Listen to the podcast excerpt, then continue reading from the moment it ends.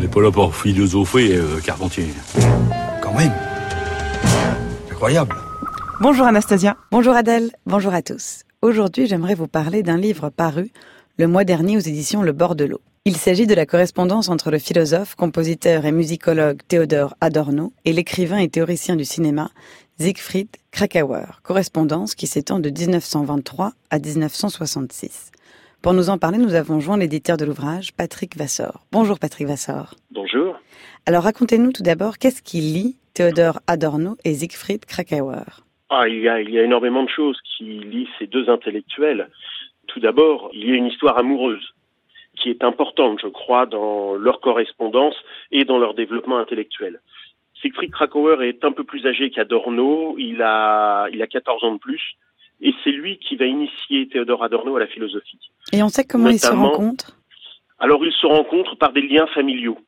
Ils vont se rencontrer tout simplement parce que la tante de Théodore Adorno connaît la famille de Siegfried Krakauer. Et donc ils vont se rencontrer et euh, ils vont prendre l'habitude de, de, de, se voir euh, pour parler philosophie. Et Krakauer va initier euh, Théodore Adorno à Kant. Il va lui faire semaine après semaine des cours sur Kant. Et le jeune Adorno va se montrer plutôt intéressé et brillant. Et donc ils vont débuter une, on va dire, une relation qui est une relation intellectuelle, euh, qui est une relation affective, amicale et sans doute aussi amoureuse, platonique, euh, sans doute également, mais assez assez enflammée parfois. Euh, et donc c'est cette histoire-là qui s'inscrit dans la première partie notamment de cette correspondance. Ce sont ces échanges intellectuels et, et évidemment ces désirs de rencontre et de, de présence amoureuse. Et en même temps, cette correspondance, elle couvre une période passionnante qui va de l'entre-deux-guerres jusqu'à l'après-seconde guerre mondiale. Qu'est-ce qu'on apprend sur cette époque en lisant cette correspondance? Eh bien, on apprend beaucoup de choses. Il faut savoir que euh, l'un comme l'autre ont été en relation avec euh, les, intellectuels les plus grands de, de l'Allemagne weimarienne et puis ensuite de l'Allemagne, euh, j'allais dire de l'occupation nazie. On y croise des, des, personnes comme Bertolt Brecht, on y croise euh, des personnes comme Benjamin, comme comme Bloch, comme Lukács. Évidemment, les gens, les personnes qui euh, euh vont fréquenter l'institut de recherche sociale comme Horkheimer, Leventhal, et, etc. Et puis des compositeurs comme comme Berg. Donc en fait, c'est euh, toute la vie intellectuelle qui est narré dans cette correspondance avec les philosophes euh, Anders, Arendt, etc.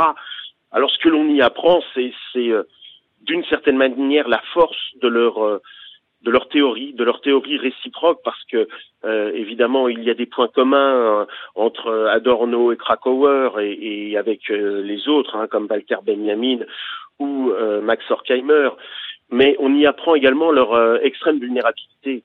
Euh, c'est-à-dire que pour travailler, et euh, principalement euh, Krakauer, il se trouve toujours sur le fil parce qu'il est sans doute moins bien installé qu'Adorno, malgré qu'il soit plus âgé, parce qu'il a pris peut-être plus de risques politiques, notamment avec ses petits articles dans le journal de Francfort.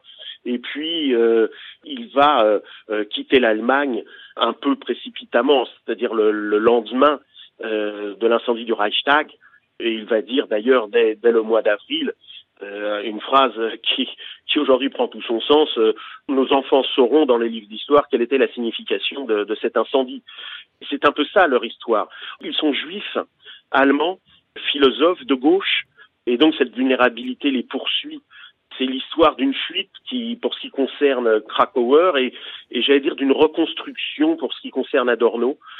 Fuite pour Krakauer parce qu'il va immigrer en France, qu'il va vivre dans des hôtels, qu'il va vivre de deux fois rien, qu'il va se retrouver dans des camps, tout comme Benjamin, avant de pouvoir en sortir et essayer de fuir la France au début de, de 1940 euh, à Marseille, comme pour Benjamin. La seule différence, c'est que Krakauer aura la chance de pouvoir quitter l'Europe et d'aller aux États-Unis contrairement à Benjamin. Et euh, Krakauer va, lui, euh, rester aux États-Unis, mais s'installer dans une forme de précarité, vivant à l'hôtel, travaillant de manière plutôt solitaire, alors qu'Adorno, lui, va, pendant la guerre, aller aux États-Unis avec euh, une certaine reconnaissance des travaux, et puis retourner après la guerre en Allemagne. et leur correspondance va continuer tout au long de cette période, c'est-à-dire de 1923 jusqu'à 1966.